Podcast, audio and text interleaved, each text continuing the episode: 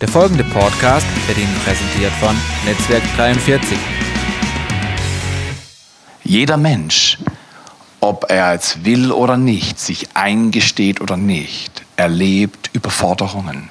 Die Frage ist nicht, erlebst du Überforderung im Lauf deiner Tage auf dieser Erde?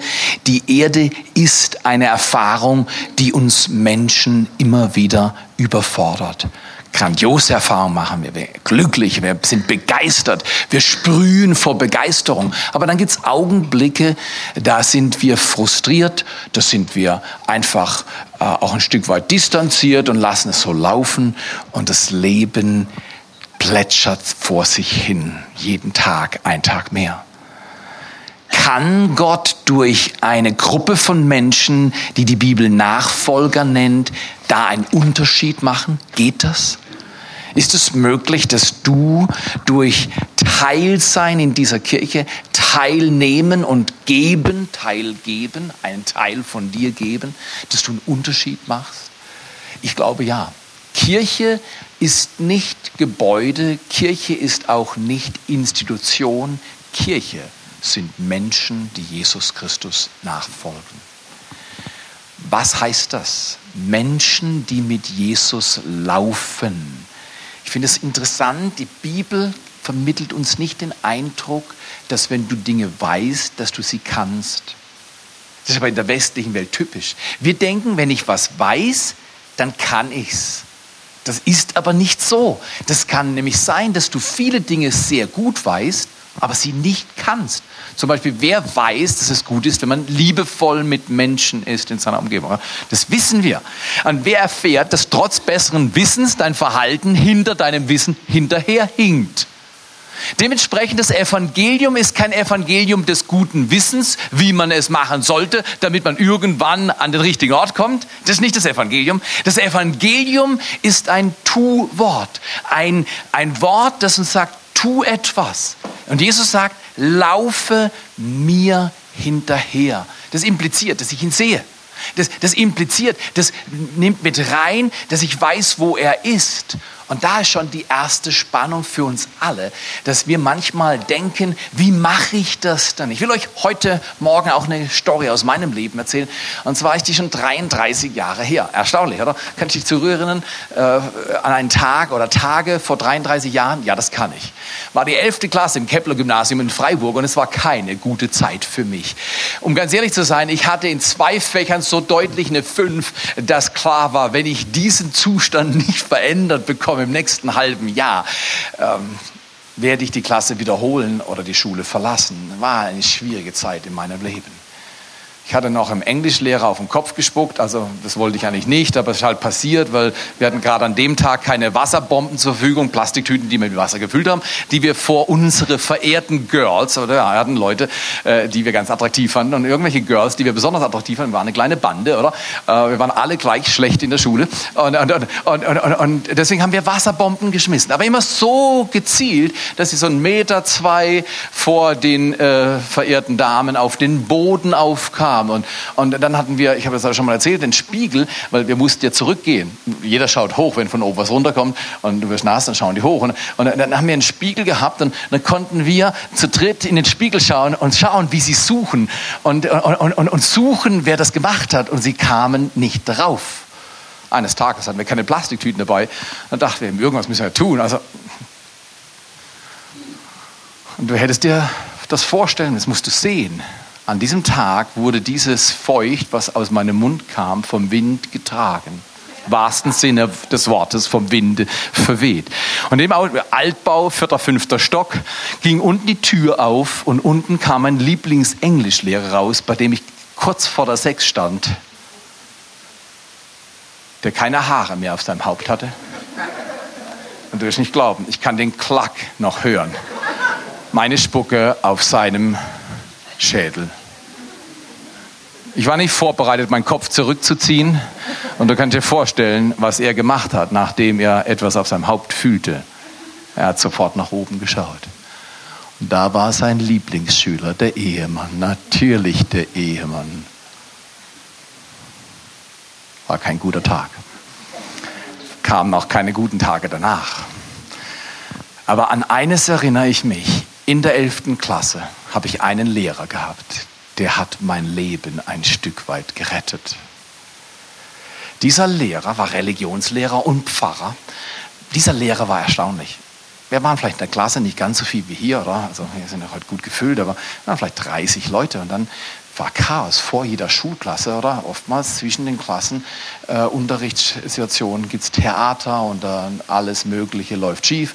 Und dieser Lehrer, im Gegensatz zu vielen anderen, ist einfach reingelaufen, ganz still und ruhig vorgelaufen, hat sich auf seinen Stuhl gesetzt. Und wir wussten das schon, der ist nicht nervös. Dieser Lehrer hat was transportiert. Der hat von sich aus gewusst, ich habe die Klasse im guten Griff. Das hat er ausgestrahlt. Wenn wir dann immer noch nicht ruhig wurden, hat er so ein bisschen mit seinem Finger auf dem Tisch rumgemacht, hat mich fast an Jesus erinnert, als die Frau gesteinigt werden sollte, die erwischt war, worden war in einer Situation, in der man sich besser nicht erwischen lassen sollte. Und alle sagten, Jesus, eigentlich das Gesetz sagt, steinigt sie. Was sagst du? Die wollten ihm Ärger machen. Die Frau war denen egal. Die wollten Jesus eine Falle stellen. Und Jesus auf die Antwort, die sofortige Antwort war klar und war offensichtlich und war notwendig in Anführungsstrichen. Und alle haben darauf gewartet und wollten schon und hatten Stein in der Hand und wollten schon loslegen. Und in diesem Augenblick heißt es im Evangelium, und Jesus malte im Sand. Dieser Lehrer hatte diese Kunst drauf. Er konnte über unsere Unaufmerksamkeit hinwegsehen. Und dann hat er seinen Kopf leicht, leicht gehoben. Und ich kann diesen Mann sehen. Meiner Ansicht nach war er, also er war relativ alt, dachte ich damals. Anfang 50 oder so. Äh, für einen 17-Jährigen, stell dir das mal vor, für einen 17-Jährigen, der hatte graue Haare. Und dann schaut er auf und in seinem Blick ist nicht Ärger, die fünfte oder sechste Stunde. Ich zeig's euch. Wir machen einen Test. Jetzt seid ihr schuld. Ihr kommt dran. Sondern der war souverän. Und meine Leute, ist das eine Leistung, oder? Sag jedem Lehrer, jedes Mal, wenn du sie siehst, was für einen guten Job sie machen. Weil das musst du erstmal machen in unserer Kultur. Einen Bildungsauftrag wahrnehmen mit Menschen, die manchmal von ihren Eltern vollkommen verprägt in diese Bildungseinrichtung geschickt werden. In jedem Fall dieser Religionslehrer der hat noch, was ich, und das war wahrhaftig nicht die Hammer-Story. Er hat über den Römerbrief nach Karl Barth gesprochen. Jetzt Karl Barth ist ein, ein, Schweizer Theologe und der hat bis äh, Ende der 60er Jahre gelebt, ein grandioser Theologe, das weiß ich heute. Und seine Römerbrief-Auslegungen sind legendär, aber das hat damals bei mir nicht viel gezogen. Aber eines kann mich erinnern, 33 Jahre zurück, ich kann mich an einen Satz erinnern, den er immer wieder gesagt hat. Er hat gesagt, in der Theologie ist es wie im echten Leben. Da ist ein schon jetzt und noch nicht. Du hast was verheißen bekommen von Gott. Gott hat dir was versprochen. Aber Teile dessen hast du auch noch nicht. Bleibe beim schon jetzt und streck dich immer wieder nach dem noch nicht aus. Gottes Verheißung wird sich vollziehen. Stark. Er hat gesagt, trag die Spannung. Daran kannst du dich erinnern, Thea? Die haben dich doch Sieb genannt in der Schule. Sieb, weil ich so eine gute Durchlässigkeit hatte. An der falschen Stelle. Erstaunlich. Dieser Lehrer hat mir vermittelt, dass er an uns glaubt. Und obwohl wir ihn nicht immer belohnt haben mit erstaunlicher Aufmerksamkeit, hat er etwas in uns gesehen. Ich kann heute noch fühlen, dass wenn ich an diesen Mann denke, dass er mir im Gegensatz zu dem damaligen Schulsystem, das hat mir vermittelt, wisse was, um was zu sein. Du musst was wissen, um was zu sein. Und bei mir war klar, wenn ich nicht die Kurve kratze, fliege ich aus der Schule raus. Und der Druck war immens. Ich muss was produzieren und ich hatte es nicht in mir scheinbar. Bei diesem Lehrer habe ich was anderes gelernt. Du bist schon was. Der hat uns vermittelt, wir sind wer. Wir, Klasse, wir als Einzelne, wir sind wer. Und dann hat er uns beigebracht, da war er nachhaltig, der wusste genau, was er wollte. Dann hat er gesagt, aber um das zu werden, musst du was üben. Um was zu werden, musst du etwas üben. Es fällt nicht vom Himmel runter. Du musst nichts wissen, um zu sein, aber um zu werden, musst du üben.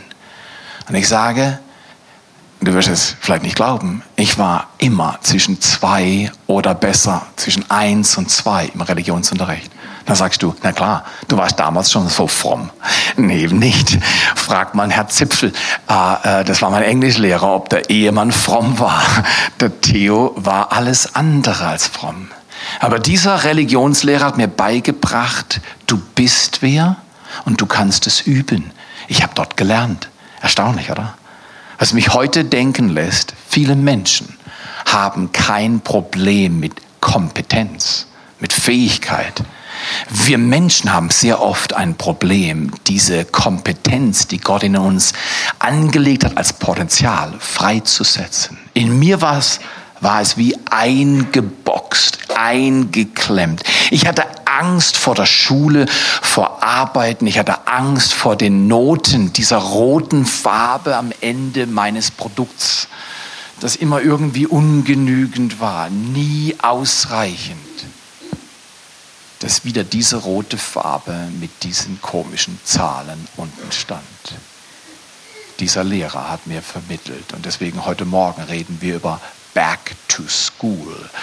Nach 33 Jahren, auch heute Morgen Back to School, das ist auf gut Chinesisch, heißt das zurück zur Schule.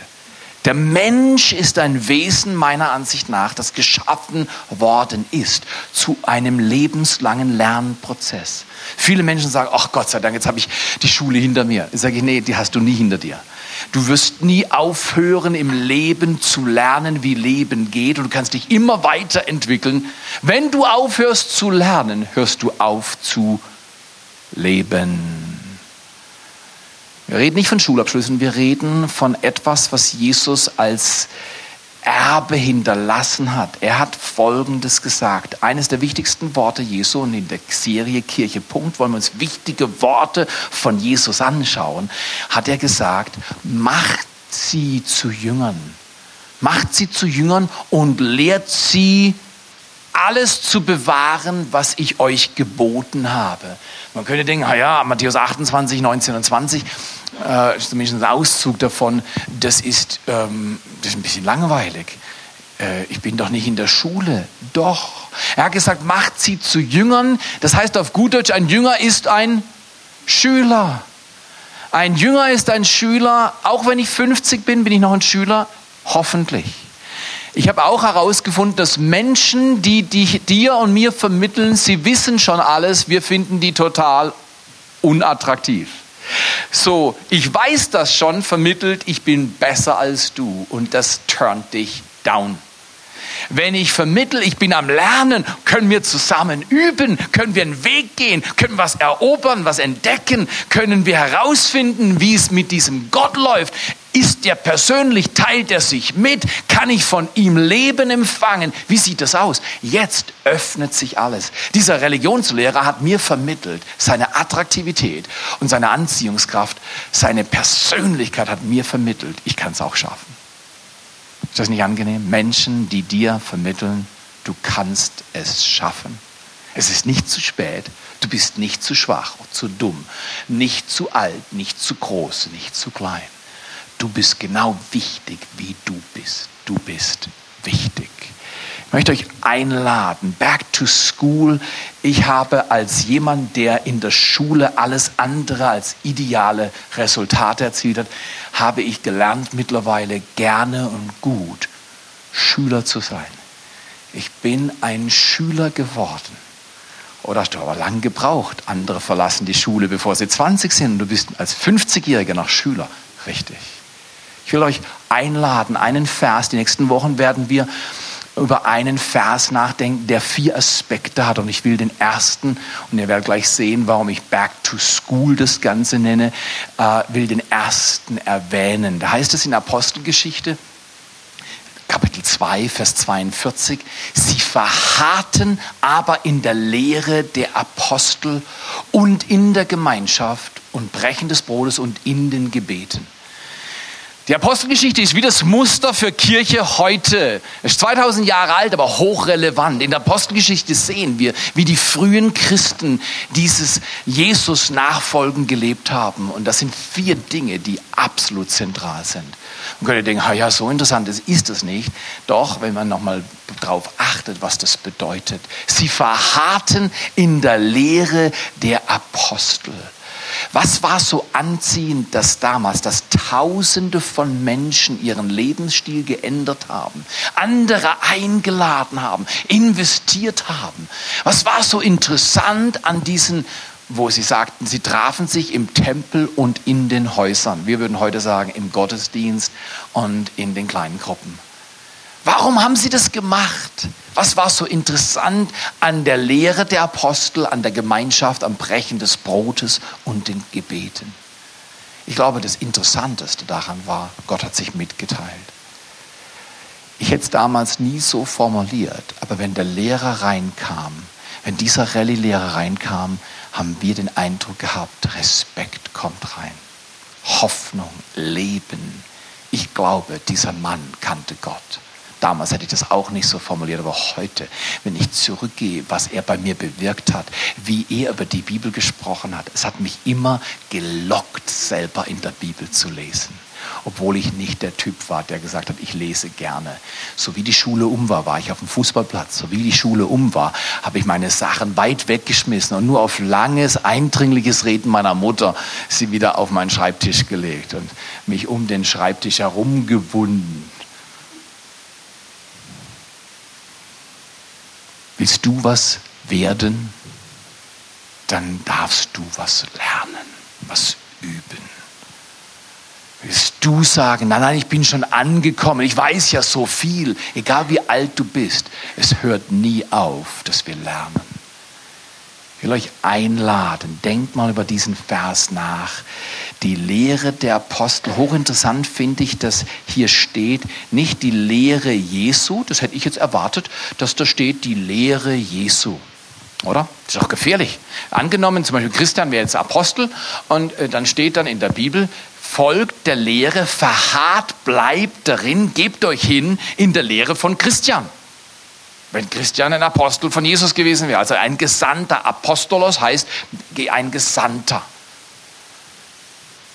Ah, Jesus ist doch gefährlich, wenn der Christian irgendwas falsch macht, dann könnte man doch denken, ja, wenn er das falsch macht, mache ich das falsch und, und so gebe ich mir einen Freibrief. Hochinteressant, dass die jungen Christen sich nicht auf Gesetze verlassen haben, sondern auf Beziehungen. Ich glaube, dass das Evangelium ein Evangelium der Beziehungen ist. Ich glaube auch nicht, dass Gott ein Gott der Gesetze ist. Oh, er hat Gesetze, er hat Ordnungen, aber er ist ein Gott der Beziehungen. Er nennt sich im wichtigsten Gebet, das er der Christenheit beibringt, lehrt Jesus uns zu beten, unser Gesetzeslehrer im Himmel. Äh, unser Gesetzespusher im Himmel. Äh, äh, äh, unser Lehrmeister im Himmel. Nee, wie offenbart sich dieser Gott? Wir sollen Vater unser im Himmel beten. Das heißt, er hat Beziehung, er will Beziehung mit mir. Und übrigens, man lernt am besten in einem Umfeld von Vertrauen. Und das, das ist für unser Schulsystem heute schwierig, weil wie willst du mit so vielen Schülern vertrauensvolle Beziehungen aufbauen? Wie willst du Menschen locken und fördern? Aber weißt du was? In der Kirche darf das sein. In der Kirche darf es sein, dass wir uns unter der Woche treffen, miteinander reden. Was heißt denn die Lehre der Apostel? Heute haben wir das Neue Testament. Heute haben wir eine ganze Bibel. In dieser Bibel haben die Apostel, vornehmlich die Apostel, oder? Apostel Paulus, der kam noch hinzu, der hat sehr viel in der Bibel geschrieben, viele Briefe geschrieben. Oder Johannes, das Johannesevangelium, die Offenbarung und zwischendrin noch die Briefe. Oder der Petrus hat einiges geschrieben. Erstaunlich. Verharrt in der Lehre, bleibt drin, auch wenn die Zeiten sich wechseln und wenden, bleibt dabei, was Jesus sagt, hat immer Bedeutung. Und ich will euch einladen, dieses Wort Lehre mal näher mit mir anzusehen. Was heißt, was wird denn gelehrt? Der Weg zum Erfolg? Wie setze ich meinen eigenen Willen durch? Wie überlebe ich in einer Welt, in der man wahrscheinlich als alter Mensch wahrscheinlich verachtet werden wird, weil es zu viele geben wird? Wie überlebe ich in einer Welt, die sich so schnell wechselt und wandelt? Die Bibel sagt, man lebt, indem man eine Erfahrung macht. Dritte Bibelstelle. Einmal, machet sie zu Jüngern, macht sie zu Jüngern und lehrt sie halten alles, was ich euch befohlen habe. Sein Wort ist offensichtlich wichtig. Zweitens, sie verharrten in der Lehre der Apostel. Man könnte heute auch sagen, sie verharrten in der Lehre ihrer Vorbilder. Übrigens, Exkurs. Familie läuft meines Erachtens dann gut, wenn das Verhältnis zwischen Eltern und Kindern ist, wie von einem Vorbild, das man achtet, zu einem Menschen, der sagt, ich will lernen, mit dir zu laufen. Meine Mutter ist heute noch mein Vorbild. Wenn wir heute Nachmittag einen 100 Meter Lauf machen würde, würde ich sie aber abhängen. Und vielleicht, wenn es darum geht, Stress auszuhalten, ist ein 50-Jähriger in der Regel leistungsfähiger als eine 76-jährige Frau. Warum achtest du sie? Weil sie mein Vorbild ist. Sie hat mir Leben gegeben. Sie hat Tage ausgehalten, wo ich an ihr gezerrt habe, wo ich viele Dinge getan habe, die ihr nicht gut getan haben. Und sie hat immer an mich geglaubt und an uns drei anderen Geschwister. Auch nachdem mein Vater nicht mehr da war, weil er gestorben war, war meine Mama ein Vorbild. Ich will euch heute Morgen einladen, sucht euch Vorbilder im Glauben. Menschen, die Anziehungskraft und Stärke haben, die eures Erachtens im Wort Gottes laufen. Dass ihr sagt, ja, ich gehe nicht in die Irre. Übrigens, die Bibel warnt vor ihr Lehrern. Aber ich will heute mal deutlich machen, ihr Lehre ist nicht nur, wenn ich euch verkündige, wir Menschen leben auf dem Mars. das ist Blödsinn, ja? ja offensichtlich, jeder weiß das. Aber, oder wenn ich, äh, wenn ich irgendwas Dummes über das Wort Gottes erzählen würde, was nicht drin steht, ihr müsst das prüfen und korrigiert mich. Ja? Aber ihr Lehre ist nicht nur, wenn du was Falsches sagst, sondern ihr Lehre ist, wenn das, was du sagst und das, was du tust, nicht zusammenpassen. Kleines Beispiel.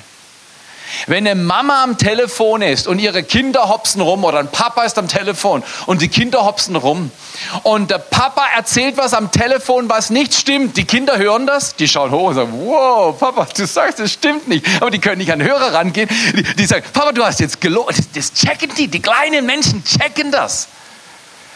Die checken, dass Mama oder Papa gerade gelogen haben. Und dann die folgende Woche machst du dir einen Spickzettel, um in der Arbeit sogenannt besser durchzukommen. Und diese Mama, die letzte Woche gelogen hat, hat gesagt, du, du kannst keine Spickzettel schreiben, das betrügen.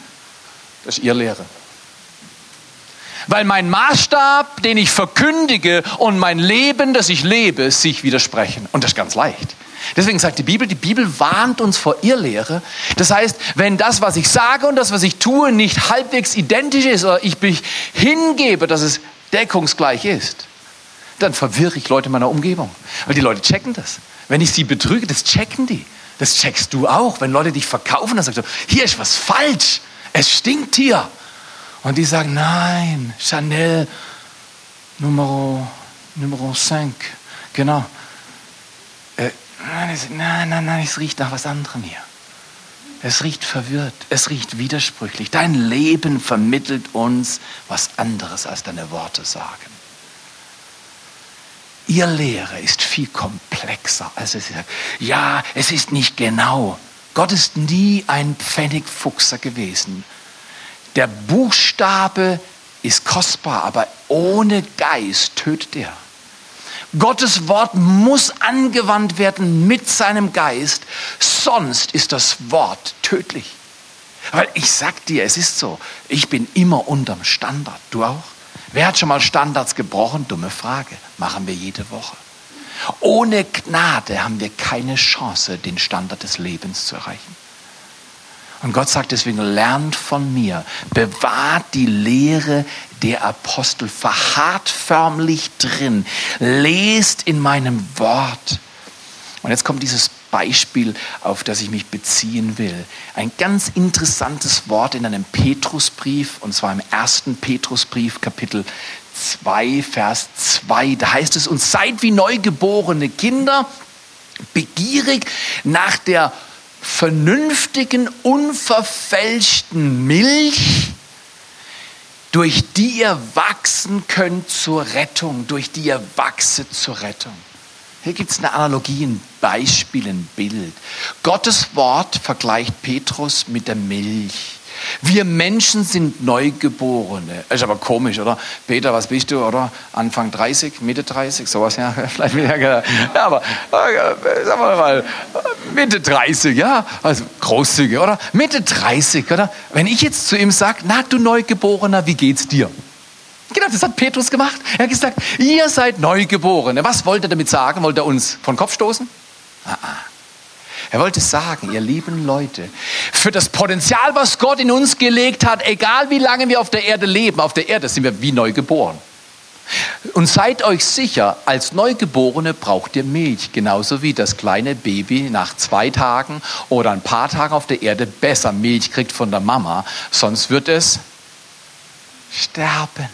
Was heißt das? Petrus sagt, die Analogie funktioniert folgendermaßen. Gottes Wort ist Milch. Wir Menschen sind Neugeborene. Wir brauchen zum Leben die Milch des Wortes Gottes. Sonst verhungern wir. Wachsen im Glauben geht nur, wenn ich mich in Gottes Wort bewege. Jetzt erzähle ich dir aber noch mal was von mir. Ich komme aus einer christlichen Familie. Bei uns war das üblich, dass man zur Kirche geht, evangelische Kirche. Und ich kann mich noch gut an meinen Pfarrer erinnern, der mich konfirmiert hat. Aber weißt du was? In der Bibel habe ich nie viel verstanden. Ich fand ihn auch toll. Es war ein netter Pfarrer. Aber Bibel lesen, das war total herausfordernd. Jetzt keine Hand, aber. Ja, genau, so ist das. Ich will dir heute Morgen vielleicht ein kleines Geheimnis erzählen, wie das Lesen der Bibel revolutionär und veränderungsintensiv wird. Es hat damit zu tun, dass wir in den richtigen Portionen aufnehmen.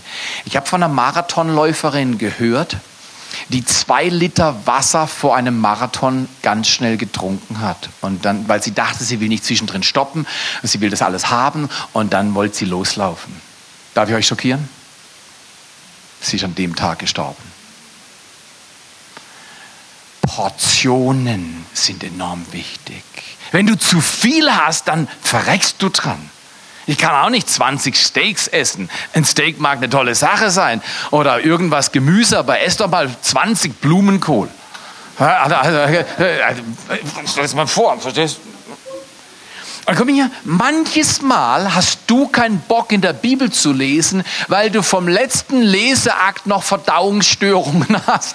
Weil guck mal hier, lest doch mal im 1. Korinther 14 als Frau oder Mann im 21. Jahrhundert, das muss man verstehen. Die Frauen sollen in der Gemeinde schweigen. Oh, sage danke. Wenn du Frau bist, sagst du danke, toll, Paulus, dein Frauenbild finde ich richtig interessant. Und die Männer sagen, ja,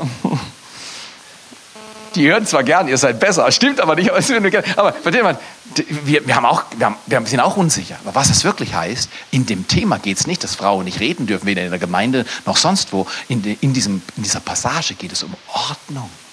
Und in dieser Situation in der Gemeinde Korinth gab es riesige Unordnung und in dem Fall von Frauen. Und dann sagt Paulus, ihr lieben Frauen, ich habe das erlebt, in der Situation ist es nicht ordentlich. Ich würde euch Mut machen, nehmt euch doch zu Hause mit euren Männern darüber zu reden. Und wenn es dann noch Probleme gibt, dann könnt ihr immer noch mit dem oder mit der reden. Es war nicht, ihr seid nichts wert, also haltet die Klappe. Das hat Gott nicht gesagt, das sagt die Bibel nicht. Sondern es gibt Ordnungen für gewisse Zeiten. Stark, oder? Jetzt versteht man etwas mehr. Aber wenn du vom letzten Leseakt noch Probleme hast, sagst du, jetzt habe ich keinen Bock mehr. Aber schau mal hier, ich möchte ja heute Mut machen. Lies Apostelgeschichte, einfach mal um das Bild der Kirche zu kriegen. Oder wenn du sagst, ich will Jesus ein bisschen näher kennenlernen, lies im Markus Evangelium. Das Markus Evangelium ist ein fantastisch kurzes Evangelium, oder? Das kriegst du theoretisch in einer Woche locker durch. Und dann lies und wenn du sagst, nee, ich habe immer noch keine Lust, dann welchen Vers hast du gehört in der Predigt oder welchen Vers hast du mal gehört irgendwann, der dir was bedeutet hat? Ja doch, das, das hat mich immer begeistert, wenn der Pfarrer erzählt hat, Gott gießt mir den Becher voll ein. Das Bild für Erfolg, für Gelingen. Wer weiß, wo das steht? Psalm 23, der bekannteste Psalm, den es gibt. Und jetzt liest du eine ganze Woche Psalm 23. Dann sagst du vielleicht, das ist doch peinlich. Nein! Nimm dir Stellen, die du verstehst, begreifst und wohne in dieser Stelle. Weil du kannst die Bibel auf drei Arten lesen. Erstens, man liest sie. Zweitens, man sinnt darüber nach. Also darüber nachdenken. Manches Mal habe ich eine ganze Woche einen Vers. Auf dem kaue ich rum, den wiederhole ich, den drucke ich mir aus, den stecke ich mir in die Hosentasche, ziehe ihn wieder raus, lese ihn nochmal. Du wirst nicht wissen, wie oft ich den Vers in meiner Tasche hatte. So sehr hat Gott die Welt geliebt. Aber dieser Vers wird für den Rest meiner Tage verändernde Bedeutung haben in meinem Leben. Warum? Weil ich mich damit beschäftigt habe. Ich habe darüber nachgesinnt. Ich glaube Gott, dass er mich lieb hat, auch wenn Umstände das Gegenteil bedeuten. Dann lerne ich daran zu bleiben. Das Wort bringt mir Rettung, weil ich es in mir wirken lasse. Nicht die Milch schlucken und wieder rauskotzen. Das ist ganz schlecht. Ja, das ist auch physisch ganz schlecht sondern die Milch des Wortes aufnehmen und sagen, Gott, gib mir eine Portion, die ich vertragen kann. Und dann lies ein Stück nach dem anderen. Ich will heute Morgen ein paar Bücher verschenken. Wir legen die nachher draußen auf die Tische. Und ähm, das sind ganz tolle Bücher. 365 steht drauf, es deutet schon an, es geht ums Jahr. Wie man in der Bibel liest durchs ganze Jahr. Dieses Buch teilt verschiedene Stellen ein, gibt Bibelverse, kleine Andachtsschriften, richtig toll aufgemacht und man kann noch Notizen dazu schreiben. Das heißt, eigentlich ist es eine Art Tagebuch. Verschenken wir an wer immer das nachher mitnehmen will und lies in der Bibel. Ja, das schaffe ich nie, in einem Jahr durch die Bibel zu kommen. Musst du auch nicht. Aber dieses kleine Büchlein hilft dir, eine Seite nach der anderen in der Bibel zu lesen. Wenn du magst, das ist eine Möglichkeit. Oder unter U-Version im App Store kannst du U-Version im App Store, kannst du 500 Bibeln runterladen. Und wenn du im WLAN bist, dann kannst du die Bibel auf Arabisch lesen oder auf Indonesisch oder auf Japanisch. Und wenn du das nicht magst, kannst du es einfach auf Deutsch lesen. So, so ist das. Komm her. Und dann kannst du dir diese Bibelübersetzung, die für dich stimmt, runterladen und pro Tag kleine Portionen lesen. Und was ich zum Beispiel gelernt habe, zu, äh, regelmäßig zu machen, wenn ich Schwierigkeiten hatte früher mit der Bibel äh, lese, dann habe ich zum Beispiel Peter gesagt, Beispiel, Peter, diese Woche will ich jeden Tag ein bisschen was lesen. Und wenn ich nur einen Vers lese oder einen auswendig gelernten Vers wiederhole und drüber nachdenke, aber jede Woche, jeden Tag will ich mit der Bibel verbringen. Frag mich doch am Ende der Woche, schreibst dir ein klein, kleines Smart-Teil, Telefon oder was du da hast, und sag, okay, Theo anrufen und nachkontrollieren. Ich gebe jemand die Vollmacht, kontrolliere mich. Alle Dinge, die du im Leben getan haben willst, brauchen Rechenschaft. Ist nicht böse, ist nicht Kontrolle. Es braucht einfach Rechenschaft. Dann sagst du, weißt du was, dieses, diesen Monat lese ich noch durch die Apostelgeschichte. Und dann sagst du deiner Freundin hinter dir und sagst du, weißt du was, ruf mich doch mal an und frag, wie es geht so wird das was. Und dann kannst du Fragen äußern, kannst sagen, du, das, das habe ich da gelesen, das ist ein Verdauungsvers, Mai, da muss ich wirklich verdauen. Und dann kannst du mit jemandem drüber reden und jetzt macht es Spaß. Und genau so funktioniert Jüngerschaft. Nämlich ich lerne, wie Gott will, dass ich mit dem Leben umgehe. Die Milch des Wortes Gottes befähigt mich zum Leben das ist stark. Abschlussvers. Back to school. Esra war auch so ein Schüler. Esra Kapitel 7, Vers 10, das steht geschrieben im Alten Testament. Da heißt es, und Esra hat sein Herz darauf gerichtet, Gottes Wort zu erforschen und zu tun und nach den Ordnungen, Israel nach den Ordnungen Gottes zu zu unterweisen oder zu lehren. Hochinteressant, das sind drei Dinge, die Esra begriffen hat. Ein Mensch lernt in Gottes Wort. Er nennt es Erforschen. Er hat wahrscheinlich gelesen, im Kontext Bibelstellen gelesen, vielleicht hat er noch ein anderes Buch dazu gelesen. Er hat sich Zeit genommen, Dinge zu verstehen. Aber vorher heißt es, dass er sein Herz auf da, darauf gerichtet hat. Das heißt vielleicht für uns, ich richte mein Herz auf Gottes Wort Weg mal für einen Augenblick vom Fernseher oder vom Internet. Weg von der Arbeit. Sag nicht, Theo hat gesagt, ich brauche nicht mehr zur Arbeit gehen, da kann ich dann das Wort Gottes besser lesen. Das habe ich nicht gesagt. Ich habe gesagt, zu gewissen Zeiten musst du aufhören zu arbeiten, sonst stirbst du. Übrigens, ein ganz interessanter Film habe ich gesehen, einen ganz kurzen Film. Da siehst du eine Gazelle, wie sie durch die Steppe rast. Staubt nur so hinter der Gazelle und am äh, Elefanten vorbei und an der Giraffe vorbei rast die Gazelle wie verrückt.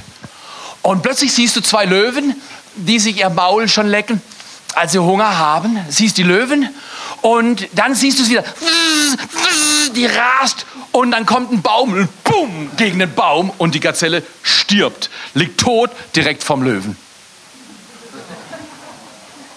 Als ich dieses kleine Clip gesehen habe im Internet, habe ich gedacht, ist es nicht so? Wenn der Mensch denkt, Geld verdienen, arbeiten, Geld verdienen, noch mehr machen, noch mehr machen, noch mehr machen, kommen wir in eine Hektik, die macht alles kaputt. Ich bin nicht gegen Arbeiten, überhaupt keine Frage. Ich arbeite viel. Aber ich habe einen Spruch verinnerlicht, der folgendermaßen lautet, wenn alles still ist, geschieht am meisten.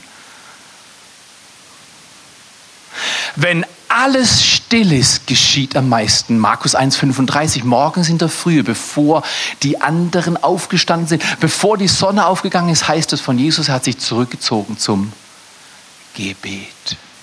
Und ich garantiere dir, er hat die Schriften gelesen. Soweit sie ihm zugänglich war, oder hat sie auswendig gelernt gehabt. Mach euch Mut. Phasen der Anspannung und der Produktion müssen wechseln mit Phasen der Ruhe und Kontemplation. Wer sein Leben so nicht ordnet, wird früher von dieser Erde gehen. Das hält man nicht aus. Gottes Wort ist Milch. Sie nährt uns zum Leben. Esra sagt uns, lerne im Wort Gottes, lebe das Wort Gottes und dann gib's weiter raus. Mein Abschlusssatz heute Morgen. Gottes Wort. Lernen, leben, weitergeben. Lernen, leben, weitergeben. Gottes Wort, lernen, leben, weitergeben. Gib es weiter. Nicht sagen, ah, doch, das habe ich jetzt verstanden, sondern zum Beispiel, wenn du jetzt in deine Woche gehst, bist du irgendwo unterwegs und ich bin mir sicher, die sind ja alle so, die fragen dich morgens schon, hast du in der Bibel gelesen oder dein Arbeitgeber und die Kollegen. Die, die, nee, fragen die überhaupt nicht. Heute fragt dich keiner mehr, ob du in der Bibel gelesen hast. Aber du kannst sagen zum Beispiel, du, du wirst nicht glauben, das ist ein guter Anfang für einen Satz. Du, das wirst nicht glauben. Und jetzt sagst du, letzte Woche habe ich in der Bibel gelesen. Und jetzt schaust du auf die Augen. Wenn die da, wenn sie stöhnen, dann, dann, dann sagst du, ach, mir fällt gerade was anderes ein. Und, und, jetzt gehen sie dir hinterher, du hast sie neugierig gemacht. Du musst Menschen neugierig machen. Nicht so, ja, ich habe die Bibel gelesen und dann war ich ganz müde und dann. Dann sagen sie, schlaf alleine weiter. Aber ich fange solche Sachen immer eine Frage an. Du, letzte Woche habe ich in der Bibel gelesen, du wirst es nicht glauben. Und jetzt drehe ich mich um und mache was anderes. Was geht er hinter mir her? Der fragt, geht hier, was hast du in der Bibel gelesen? Du, du liest in der Bibel, das sieht doch ganz gesund aus. Äh, du, brauchst, du brauchst die Bibel. Was hat die und jetzt kommt die Frage, und das siehst du in den Augen, das mögen die nicht mit Worten sagen, aber du siehst in den Augen, jetzt wollen sie wissen. Und dann sagst du, in der Bibel habe ich gelesen, Gott ist mein Fan. Da sagt die, wo steht das? Wo steht das? Sagt du, ganz klar. Johannes 3, Vers 16. So sehr hat Gott die Welt geliebt, damit auch mich. Wenn dich jemand wirklich liebt, ist er dein Fan. Ist halt übersetzt, aber so ist das. Und jetzt unterhältst du dich mit diesem Menschen über die Kraft, die du erlebst, der verändernden Liebe Gottes in deinem Leben. Das ist ein interessantes Gespräch. Es ist nicht fromm, es ist nicht aufdringlich. Es ist zeitgemäß und es verändert uns Menschen. Vater, wir danken dir an diesem wunderbaren Tag, dass du uns lehrst, dein Wort als Nahrung zu sehen. Ob wir viel Portionen einnehmen oder ganz kleine, ist sekundär. Was wichtig ist, dass wir uns immer wieder selber ernähren dass wir lernen, und das gelernte Leben und dann weitergeben. Nicht für uns behalten, weitergeben, Fragen stellen, Menschen neugierig machen. Lieber Vater, danke, dass du uns hilfst in dieser Woche von dir zu lernen, durch dich zu leben und dein Wort verinnerlichen und erleben, wie es uns verändert, unseren Charakter, unsere Beziehungen, unsere Emotionen, unsere Finanzen. Du hast gesagt, wenn wir dir vertrauen, dann rettest du uns. Das Wort heißt auch heilen. Lieber Vater im Himmel, wir kommen an diesem Tag zu dir als Menschen. Du sagst sogar, wir sind wie neu geboren. Die Ewigkeit ist so lang das Leben auf dieser Erde wie neu geboren ist, immer. Und wir brauchen dein Wort, dein unverfälschtes, vernünftiges oder schlaues Wort Gottes. Das Wort Gottes macht schlau, wenn wir es lesen und leben. Danke, Vater, dass du uns einlädst, in diesem Wort zu lesen, darin zu suchen und dass du uns Kraft gibst dadurch zur Veränderung. Alle Dinge sind möglich dem und der, die Glauben haben. Danke, Vater. Empfange das heute Morgen. Dieser Gott des Himmels ist da auf dieser Erde. Und dich heute Morgen zu segnen und zu kräftigen, zu heilen und zu lieben und ihm wollen wir Danke sagen. Danke, Vater, dass du das in unserem Leben tust. Danke, dass Kirche in diesen Tagen kraftvoll sein kann und zeitgemäß und andere Menschen, Jesus, deinen Sohn, kennenlernen, indem sie uns beobachten, indem sie dich fragen, wie das geht mit dem Leben. Danke, Vater.